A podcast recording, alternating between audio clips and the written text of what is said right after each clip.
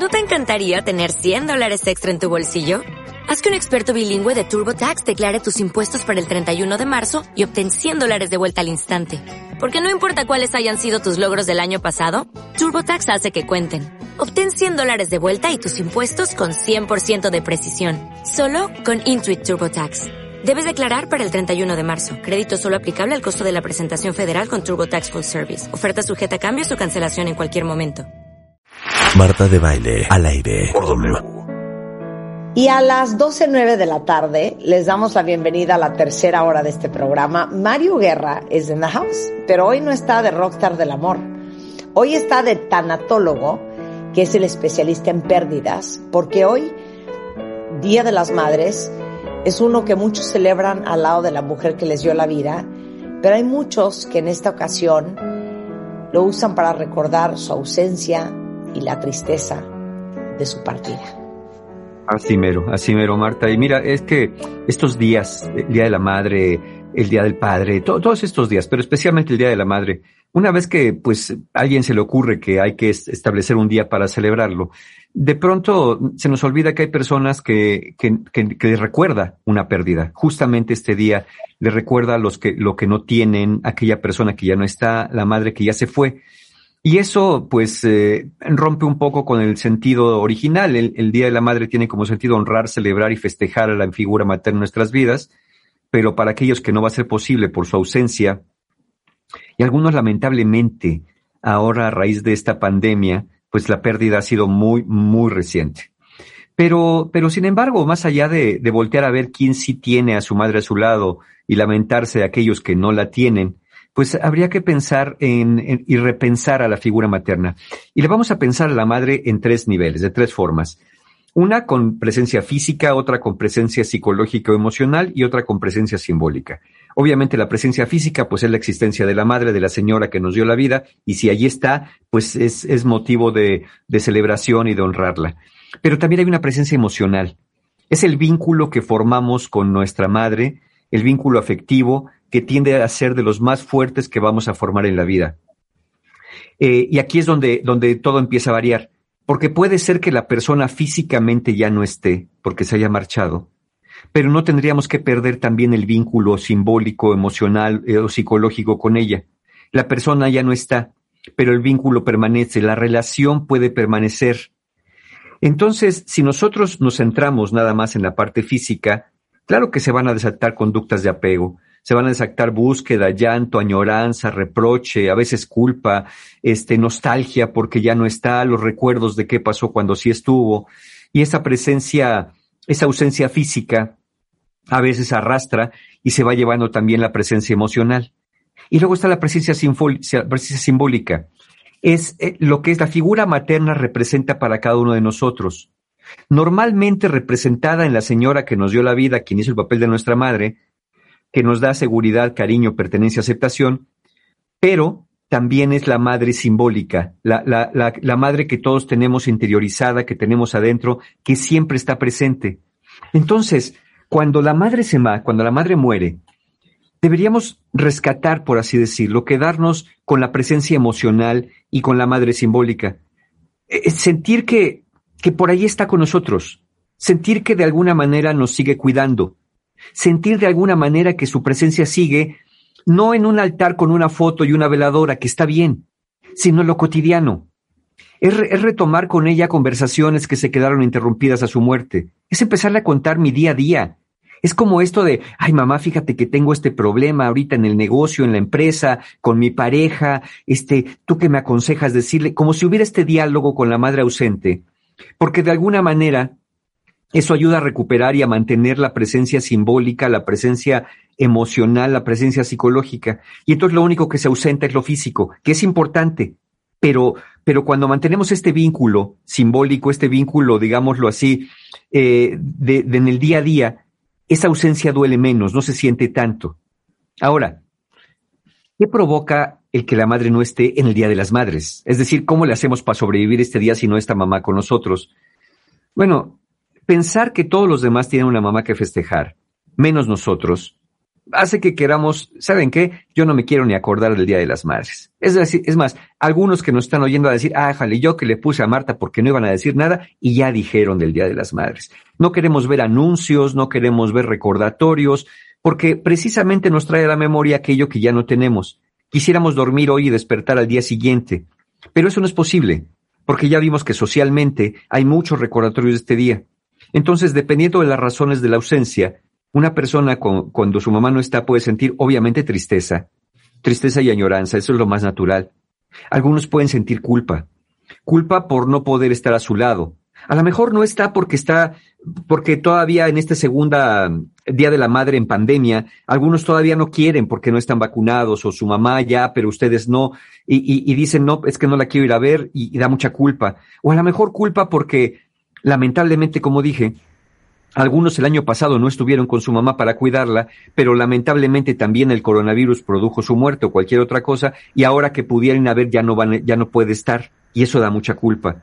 También da remordimiento.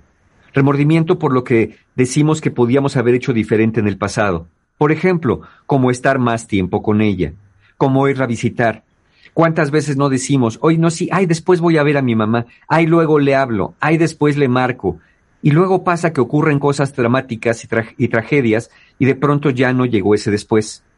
Obviamente soledad y un sentimiento que casi nadie habla de él, pero muchos lo padecen. El sentirse en orfandad. El sentirse en orfandad es una sensación de estar perdido ante la ausencia de la madre, de ya no pertenecer, de ya no ser amado por ella, de sentir esta falta profunda. Y es como como ya ven que a veces nombramos las emociones y sentimientos en, emprendido, apagado, ¿no? Estoy triste, estoy contento, estoy enojado, estoy bien. Pero la orfandad viene en una mezcla de tristeza, de soledad, un tanto a veces de enojo y un poco de resentimiento. Y eso se hace presente. El enojo por el hecho de que ya no está. Bueno, y otro sentimiento que pocas veces se quiere reconocer abiertamente es la envidia. La envidia porque otros sí tienen a su mamá y yo no. Y es una envidia que no, no es uno que lo diga abiertamente así, es que me das envidia. Es como cuando uno dice, ay, ay, ya van a empezar con esto del Día de la Madre, ay, qué ridiculeces, ay, no, ya no quiero saber nada de eso, yo ya no quiero pensar. Esos son síntomas envidiosos.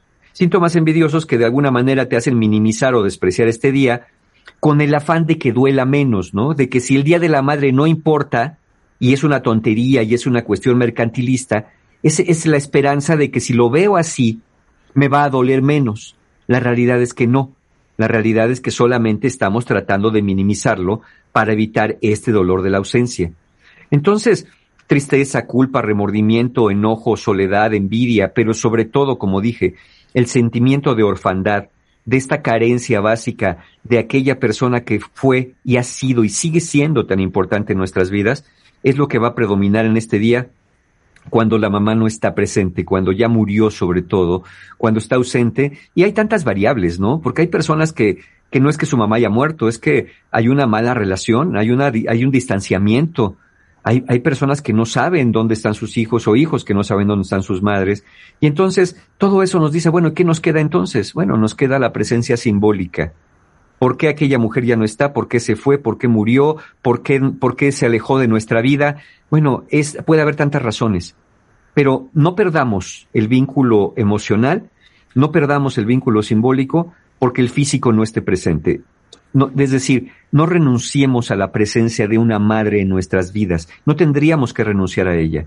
Si nosotros somos capaces de pensar que es verdad que aquella mujer que ya no está era nuestra mamá, pero que nuestra mamá era más que solamente la mujer que ya no está, sino era una presencia amorosa en nuestras vidas, una presencia de cuidado, una presencia de, de compañía, una presencia que nos dio reconocimiento también. La primera persona que nos reconoció como, como propios fue nuestra madre. E, es, es más, fíjese, la madre tiene un papel distinto al padre. Generalmente la madre, a, a la mamá nadie, nadie se la presenta al hijo. Ella lo toma entre sus brazos cuando lo toma entre sus brazos al momento de nacer, poquito después, según las circunstancias, y es de inmediato este reconocimiento mutuo. Al papá, la mamá le dice en cierto momento al hijo, mira, él es tu papá. Eh, así sea bebé recién nacido, ocurre esta declaratoria de presentación. Este es tu papá, estos son tus abuelitos, este es tu hermanito. pero, pero no ocurre que los hermanitos le presentan al hermanito a la mamá, sino es al revés. Entonces, esta figura que nos da este reconocimiento original, obviamente también, también marca nuestra vida en ese sentido cuando ya no está, porque ahora es como dicen, y ahora me falta mi mamá, ¿qué voy a hacer sin esto? Y te voy a decir una cosa que es tan claro de lo que acabas de decir. Cuando nosotros hemos entrevistado a gente que tiene padres con Alzheimer's, nos cayó el 20 que lo más doloroso de tener a papás con una enfermedad en donde pierden la memoria a corto plazo es cuando te dejan de reconocer. Entonces tratamos de entender por qué es tan doloroso que entres a un cuarto y que tu mamá te diga quién eres. Es por eso que acabas de decir. Es correcto, es correcto. Y fíjense, eso, eso Marta, se llama una pérdida ambigua. Exacto, tú existes sí. cuando, cuando tu madre te ve. O sea, por eso cuando somos chiquitos es el, ma, mira, mira, mira, y te echas en la resbaladilla y haces la suerte y haces la gracia. Porque si tu mamá te mira, tomas una validez impresionante. Sí, totalmente. Y, miren, esta, esta parte parece, parece que es poco importante, pero no. Porque hemos hablado muchas veces de muchas maneras, por ejemplo, de la autoestima. Pero pocas veces hemos dicho esto. Esa, esa necesidad del niño o la niña de ser visto, en ello le va su autoestima. Porque entonces, si yo empiezo de niño, de niña, mamá, mírame, mira cómo me subo, mira lo que hice, mira lo que pinté, mira lo que te regalé, mira lo que te traje, mírame, mírame, mírame, es esta necesidad de reconocimiento fundamental. Y en ello sienta las bases para aprender nosotros también a mirarnos, para sentirnos dignos de ser vistos, y es el papel tan relevante que hace la, madre en nuestras vidas. Entonces, esto que decía Marta es, fundamental. ¿Por qué? Porque es cierto, y, y, en mi caso, por ejemplo, es algo muy parecido con mi mamá, ¿no? De pronto con esta, con esta enfermedad neurodegenerativa que de pronto ya no reconoce. Esto se llama una pérdida ambigua. ¿Por qué? Porque si bien es cierto que normalmente perder a la madre implica perderla físicamente y mantener el vínculo emocional con ella en ausencia simbólicamente, cuando ocurre una enfermedad así, como un, Alzheimer, alguna demencia, algún tipo de, de trastorno que condicione que ya no reconozca, entonces, es una pérdida ambigua, ¿por qué? Porque sigue habiendo una presencia física, es decir, no se ha ido, no ha muerto.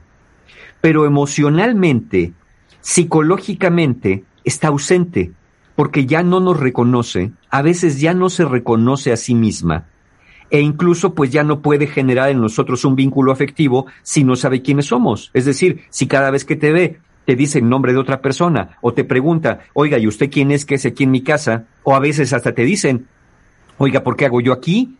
Eh, lléveme a mi casa, esta no es mi casa, mamá, pero esta es tu casa, no, esta es mi casa, usted me quiere secuestrar. Bueno, se vuelve muy, muy desgastante ese, e, esa, esa vivencia porque sí está la presencia física, pero está la ausencia psicológica y la ausencia emocional porque ya no hay un vínculo. Entonces es otra forma de perder sin haber perdido, por eso se llama una pérdida ambigua, pero, pero, pero a veces hace años que la persona ya no está. Está su cuerpo, está su vida, está su vida biológica, pero ya no está la vida de relación. Esa es una forma también complicada de relacionarte. Entonces, tendríamos que pensar cómo le vamos a hacer, ¿no? Si, si estamos en una de estas circunstancias.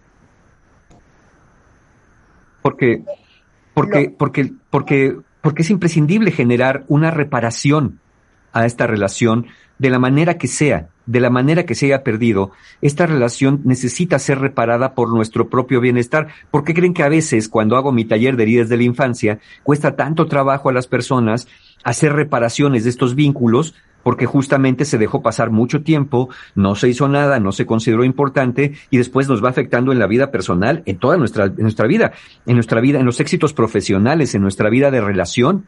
Es decir, esta presencia y esta reparación del vínculo con la madre es de las cosas más importantes que puede haber para un ser humano y no estoy exagerándolo.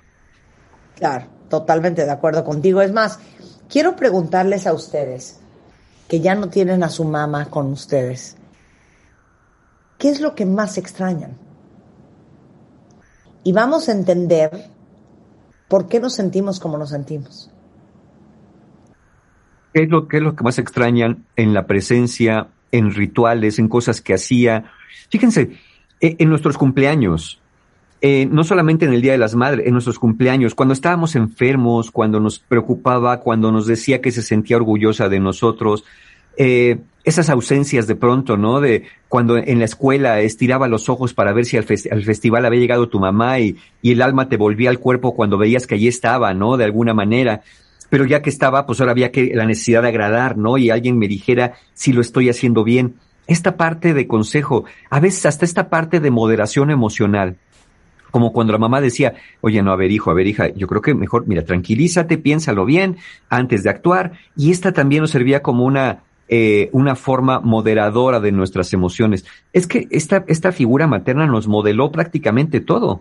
Nos modeló la forma de vincularnos, la forma de relacionarnos, la forma de responder, vamos, en muchos sentidos hasta la forma de enojarnos y hasta la forma de reconciliarnos en algún momento. Aprendimos, aprendimos desde el día uno o antes incluso del nacimiento, fuimos aprendiendo muchas cosas, aún sabemos la influencia de la vivencia en el vientre materno, que es fundamental para muchas cosas. Bueno, aprendimos desde el día cero muchas cosas de, su presencia en nuestras vidas y también, y también ahora, lamentablemente para muchos, pues de esta ausencia con aquellas cosas que a veces decimos, de ahí viene el remordimiento, de a veces decimos que se quedaron pendientes. Siempre, es que, miren cuentavientes, siempre vamos a tener pendientes en la vida porque siempre podemos decir, es que siempre me faltó verla un día más, siempre me faltó celebrarle mejor eh, un cumpleaños más, siempre vamos a tener este sentimiento de que algo pudimos haber hecho mejor.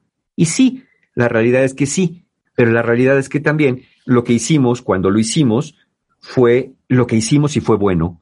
Porque pensar, híjole, si le hubiera dado aquel pastel, pero es que era diabética, pero qué importaba si para haber sabido, sí, pero eh, sería una barbaridad darle a una persona algo que le hace daño nada más porque le gusta. Es decir, a veces por este cuidado vamos restringiendo, vamos limitando ciertas cosas, como con la pandemia, ya lo dije. A veces, ¿cuántas de estas visitas no se vieron muy limitadas o a veces nulificadas durante la pandemia por el afán de cuidar, por el afán de estar? Muchas personas ahora dicen, no, para haber sabido, mejor si hubiera estado, ¿qué me importa? La hubiera abrazado.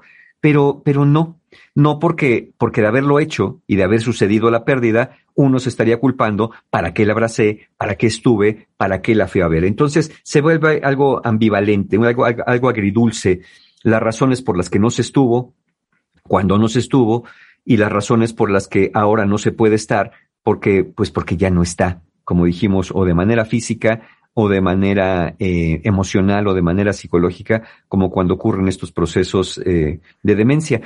Y también, y también tenemos a las otras personas, a las que no celebran a su mamá, a las que no lo ven, porque están enojados, porque las mamás están enojadas, porque, porque hubo malentendido, porque hubo por ahí rencillas entre hermanos, ya ven que luego pasa eso de pronto de no, mejor tú ya ni veas a mi mamá porque está visto que tú no la quieres.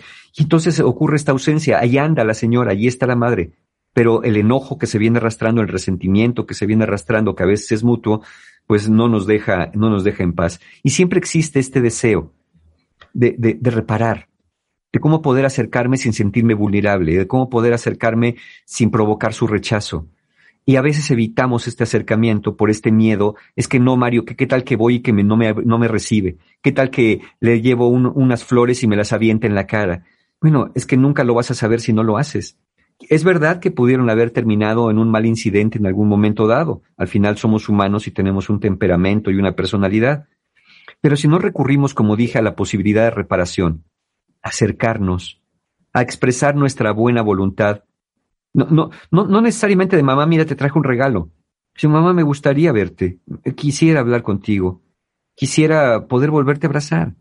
Es eso, entiendo que terminamos mal. Pedir perdón si es necesario, que ya llegaremos a eso en un momento más. Llegaremos a, qué hacer y sobre todo cómo hacerlo.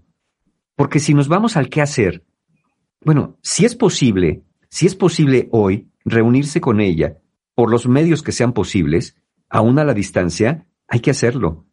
Incluso una llamada telefónica puede ser de ayuda. Muy posiblemente, especialmente si la ausencia es reciente, o el efecto de la ausencia es muy intenso, no tengamos el ánimo de celebrar si ya no está. Por eso no se trata de celebrar, en este caso a la madre, si la madre está ausente. Se trata de conmemorar. La palabra conmemoración significa traer a la memoria a la persona de una manera especial en un día específico, como es el día de hoy. Entonces, uno conmemora que uno conmemora, recuerda, trae a la memoria no solamente su ausencia, sino trae a la memoria su paso por nuestra vida, las cosas que nos dejó, las cosas que nos enseñó. Y yo sé que hay cosas que a lo mejor no quisiéramos recordar de ciertas vivencias con nuestra madre, pero hay muchas cosas que sí. Y entonces centrarnos en esas. Incluso podría hacerse un pequeño homenaje individual o familiar de su paso por nuestra vida. No es despedirse de ella, es de alguna manera despedirse de la parte física y darle la bienvenida a la parte simbólica, a la parte emocional. Como dije, es integrarla en nuestra vida, de una manera no física, en estas conversaciones en lo cotidiano. Antes se decía que cuando alguien moría, lo que había que hacer era retirar las emociones de esa persona que ya no estaba y depositarlas en otras. Es como cuando nos decían, bueno, se murió tu mamá, pero tienes a tus hijos. Bueno, se murió tu mamá, pero tienes a tus hermanos. Bueno, se murió tu mamá, pero tienes a tu papá. Era como esa, como esa enseñanza. Y hoy sabemos que no. Es, se murió tu mamá, pero no pierdas la relación con tu mamá. No pierdas las conversaciones, no pierdas estas peticiones de consejo, de ayuda, de cuidado que solemos hacer cuando nos sentimos vulnerables. Muchas personas al final de su propia vida, justamente cuando, cuando tienen procesos de muerte, llaman a su madre, la llaman a gritos a veces. A mí me tocó ver en hospitales, en lugares donde personas estaban muriendo, llamar a gritos a su mamá, en esta búsqueda de, de cobijo, de protección. Entonces, aun cuando podamos estar enojados o podamos estar resentidos de alguna manera, eh, si lo quieren ver así, es una forma también de rescatarse a ustedes mismos, al rescatar el vínculo emocional que pueden tener con la figura materna. Como dije, no es despedirse de ella, es eh, dar la bienvenida de otra manera, no física, de una manera no corpórea, no el cuerpo. El, del cuerpo me puedo despedir, pero de ti, madre, de a ti quiero que me acompañes. A lo mejor tienes que ir y volver, porque así, así lo vemos muchos, ¿no? En esta partida de la vida donde se van y luego regresan a nosotros eh, de otra forma, para ya no irse más, para estar siempre a nuestro lado. Bueno, esa es la manera, esa es la manera que podemos pasar este día cuando no está. Y podemos hacer varias cosas, por supuesto, podemos hacer varias cosas alrededor de, esto, de esta conmemoración, de este homenaje, pero sobre todo, sobre todo, de este rescatar la presencia de, de, la madre en nuestras vidas, de nuestra madre en nuestras vidas. Como dije, sí puede ser que su cuerpo ya no esté, pero la relación no se ha marchado. Eh, más allá de que creamos o no en otra vida, eh, por cierto, no, no es que tengamos que creer o no, es este sentir que su presencia ahí está, porque lo estuvo desde, desde el principio. ¿Por qué, habría de, ¿Por qué habría de haberse marchado ya? Porque la muerte se, se lleva el cuerpo. ¿Por qué habría de haberse marchado y renunciar a su presencia física, a su presencia simbólica, a su presencia afectiva, si, si esto no lo podemos quedar para siempre? Es algo que la muerte no nos puede quitar, hasta que nosotros muramos, pero nos acompañará el resto de nuestra vida, por supuesto. Los voy a leer regresando del corte, ya leí algunos y querer un minuto más con tu mamá, porque extrañas su plática, extrañas sus consejos, extrañas el piojito que te hacía, extrañas las carcajadas, el beso y el abrazo. Pero también hay muchos de ustedes, como lo decías hace un momento Mario, que su mamá sigue con vida, y que llevan muchos años viviendo un terrible luto porque hay una, una distancia espantosa con ella. De eso vamos a hablar también regresando. No se vayan.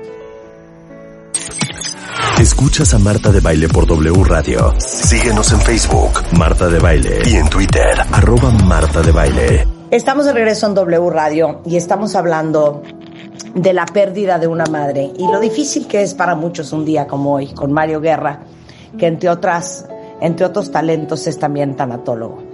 Y hablábamos ahorita en el corte de una de las, de las pérdidas o de los duelos más difíciles, que es cuando tienes a tu mamá viva y extrañas horrible, porque hoy tu mamá no es la mamá que tú conocías. Y yo creo que ese es uno de los duelos más duros. Cuando tu mamá envejece, cuando tu mamá eh, ya es senil, cuando tu mamá tiene ciertas enfermedades, ya sea que tiene Alzheimer's o que tiene demencia senil o lo que sea, pero que tu mamá, aunque sigue viva, ya no es la mamá que conocías, ya no es la mamá que tú tenías. La, la, imagen que tenías de ella, que te fuiste formando a lo largo de la vida, particularmente cuando era una figura eh, central, cuando una figura de decisión, una figura que organizaba, que construía, que, que reunía de alguna manera en estos eventos familiares, de decir, a ver, quién vamos a invitar y quién vamos a llamar y vamos a hacer y ustedes hagan esto y ustedes hagan lo otro, iba orquestando, iba organizando, colaborando, por supuesto, y, y, con este temperamento a veces, ¿no? De, de, de poder marcar límites y, y dar eh, estos, eh, a veces regaños, estos jalones de oreja, eh, y esta firmeza de carácter y esta, esta fortaleza que de pronto va menguando con los años, efectivamente. De pronto, no solamente es eh, el cómo ya no tiene la misma fuerza física o ya no camina a la misma velocidad, sino como ciertas cosas que antes tenía más una opinión o una presencia, ahora las deja ir, ahora ya no eh, se ve tan aguerrida y, y nos va nos va poniendo enfrente esta posibilidad de su partida, de su pérdida.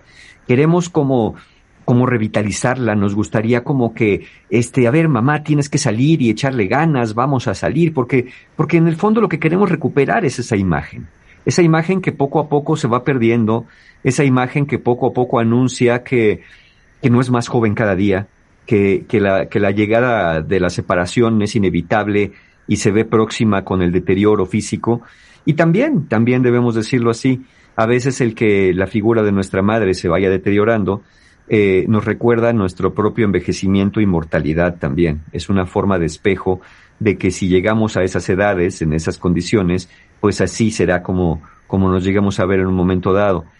Para muchos eh, esto provoca una reacción muy, muy curiosa muchas personas parecen como enojadas con su mamá. De, ándale mamá, levántate, ándale, tienes que bañarte, ándale, hay que salir, hoy es de las madres, te tienes que arreglar. Y a veces hasta como una especie de enojo, como para que se levanten, pero es por esta, esta ansiedad que sentimos, una gran ansiedad, una gran frustración y esta necesidad de recuperar aquella figura que, como bien dijo Marta, estuvo en nuestras vidas muy presente y que ahora con el deterioro, pues ya es, eh, digámoslo así, un eco de, de lo que fue lo que fue. Y es ese enojo de que te da coraje como hijo, de que tu mamá ya no sea la mamá que tú conocías y que tu mamá ya no te pueda dar lo que sigues necesitando.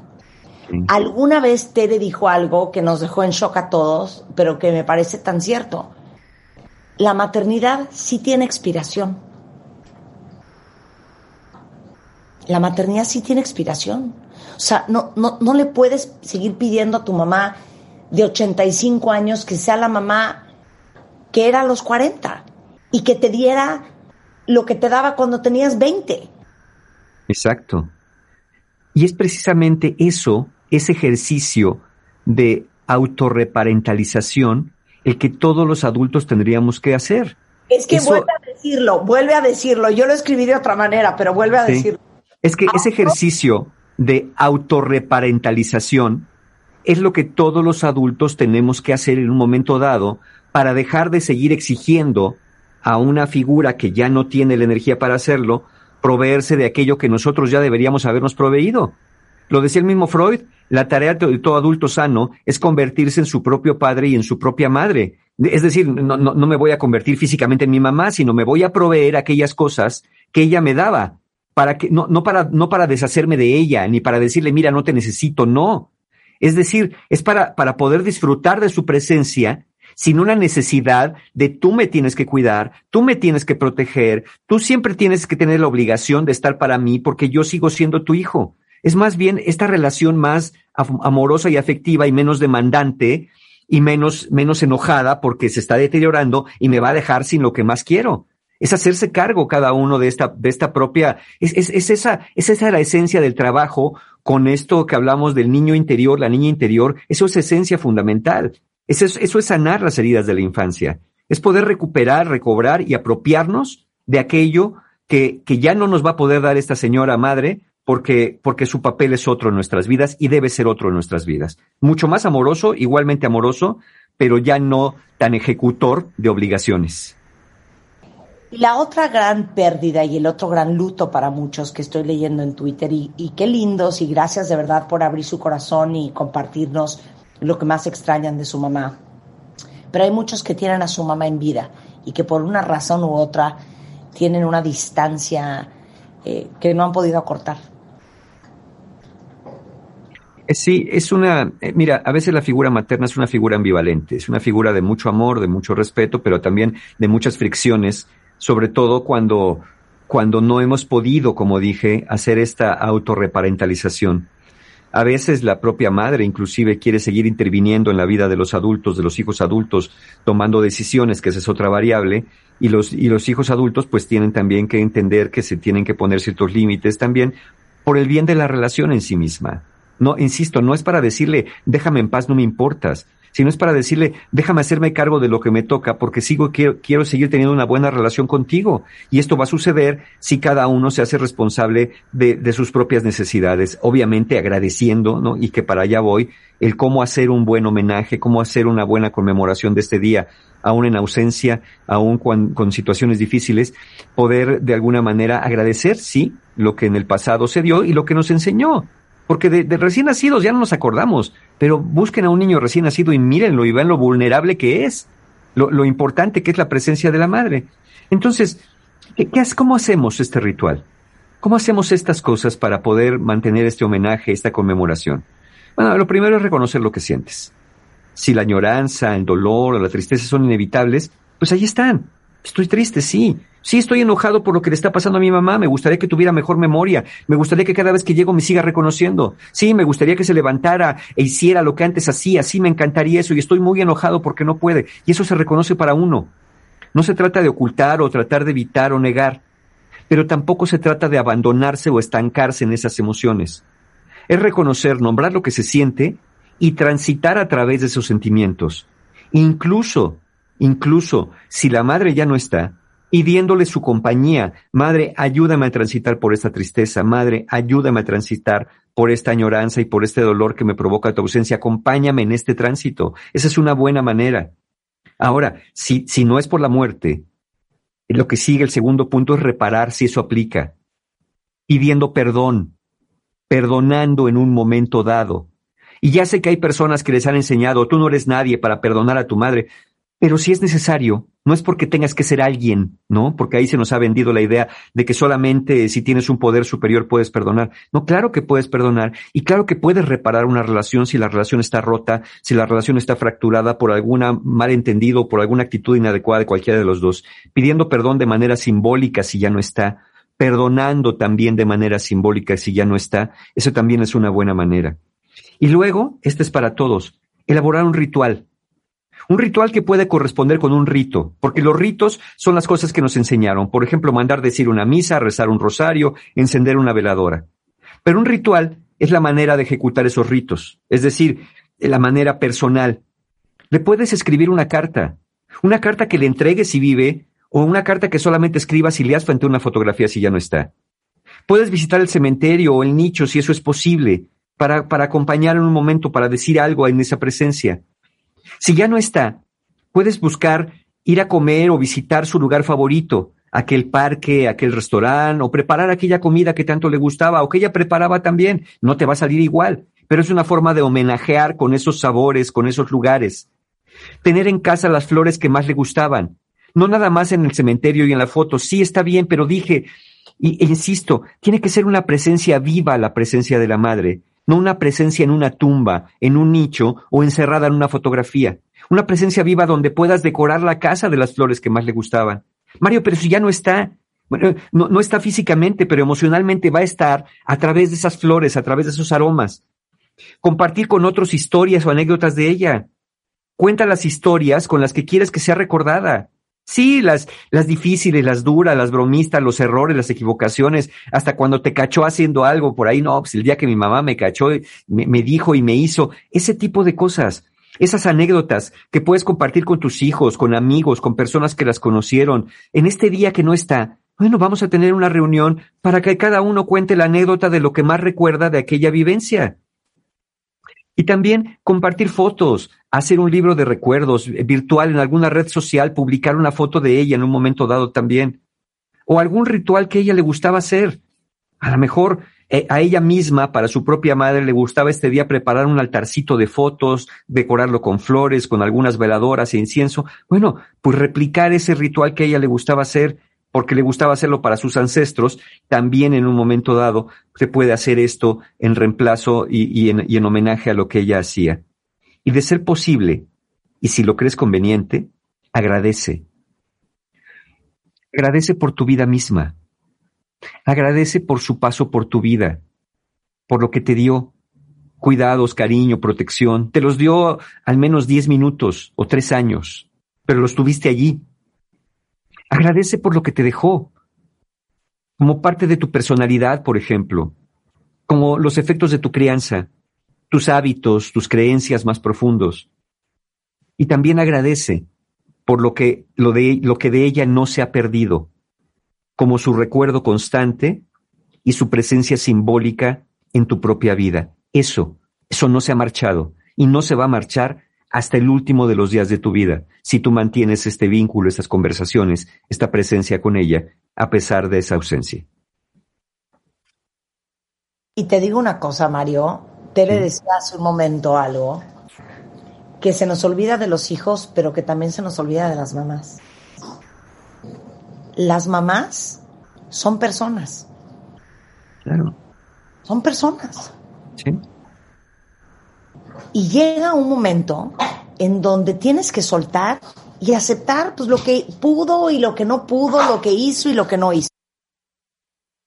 Sí, y por eso se vuelve tan importante el rescate de la madre simbólica, porque efectivamente la señora que ejercía el papel de mamá era una persona, una persona con errores, una persona con diferentes vivencias. Por eso, si rescatas esta parte de la madre simbólica, aquella madre que no, que no falla jamás, que no era aquella señora, sino era esta interna que llevamos todos, esta, y lo vuelvo a repetir por tercera vez, esta autorreparentalización, y es convertirnos y proveernos de eso que una madre, una madre simbólica, una madre arquetípica, digámoslo así, siempre nos tuvo que haber dado. Y eso nos hacemos cargo nosotros ya como adultos, y se lo dejamos de exigir a una persona que, pues, pues era una persona, como bien dice Marta en este momento.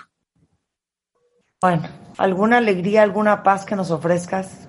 Sí, por supuesto. Mira, eh, hoy, quiero, quiero insistir y poner el acento porque el tema que hablamos hoy nos lleva a eso. Eh, dos de mis talleres, Sanando heridas de la infancia, que es el 15 de mayo, y Fortaleciendo tu autoestima el 16 de mayo, son, desde mi punto de vista, dos muy buenas maneras de encontrar este camino a la autorreparentalización. Poder proveernos aquello que a lo mejor no nos fue proveído o, o que seguimos añorando, para dejar de exigirle a alguien que ya no puede dar o que ya no está para darlo, algo que nosotros tenemos que desarrollar. Entonces, 15 de mayo es el sábado, autoestima, este, heridas de la infancia, el siguiente día, 16 de mayo, fortaleciendo tu autoestima, y tenemos también otros talleres en mayo, el taller para mujeres, los hombres de tu vida, que no sería mala idea regalar a mamá un taller de estos, 22 de mayo, 23 de mayo, el taller para parejas, y el 30 de mayo, estrés y ansiedad, libera tu mente. Toda la información y formas de pago, como siempre, claro, con mis amigos de encuentrohumano.com. Te queremos, querido, te queremos. Muchas gracias. Muchas gracias, Mario. Un abrazo, un abrazo y felicidades para todas las mamás. Feliz Día de las Madres, Mario. Feliz Día de las Madres. Son las 12.54, con esto nos vamos. Estamos de regreso mañana en punto de las 10. Bye. De lunes a viernes, los mejores especialistas, los mejores contenidos. Ciencia, salud, amor, dinero. El mejor camino para llegar a tu mejor versión. Escucha el podcast en martadebaile.com.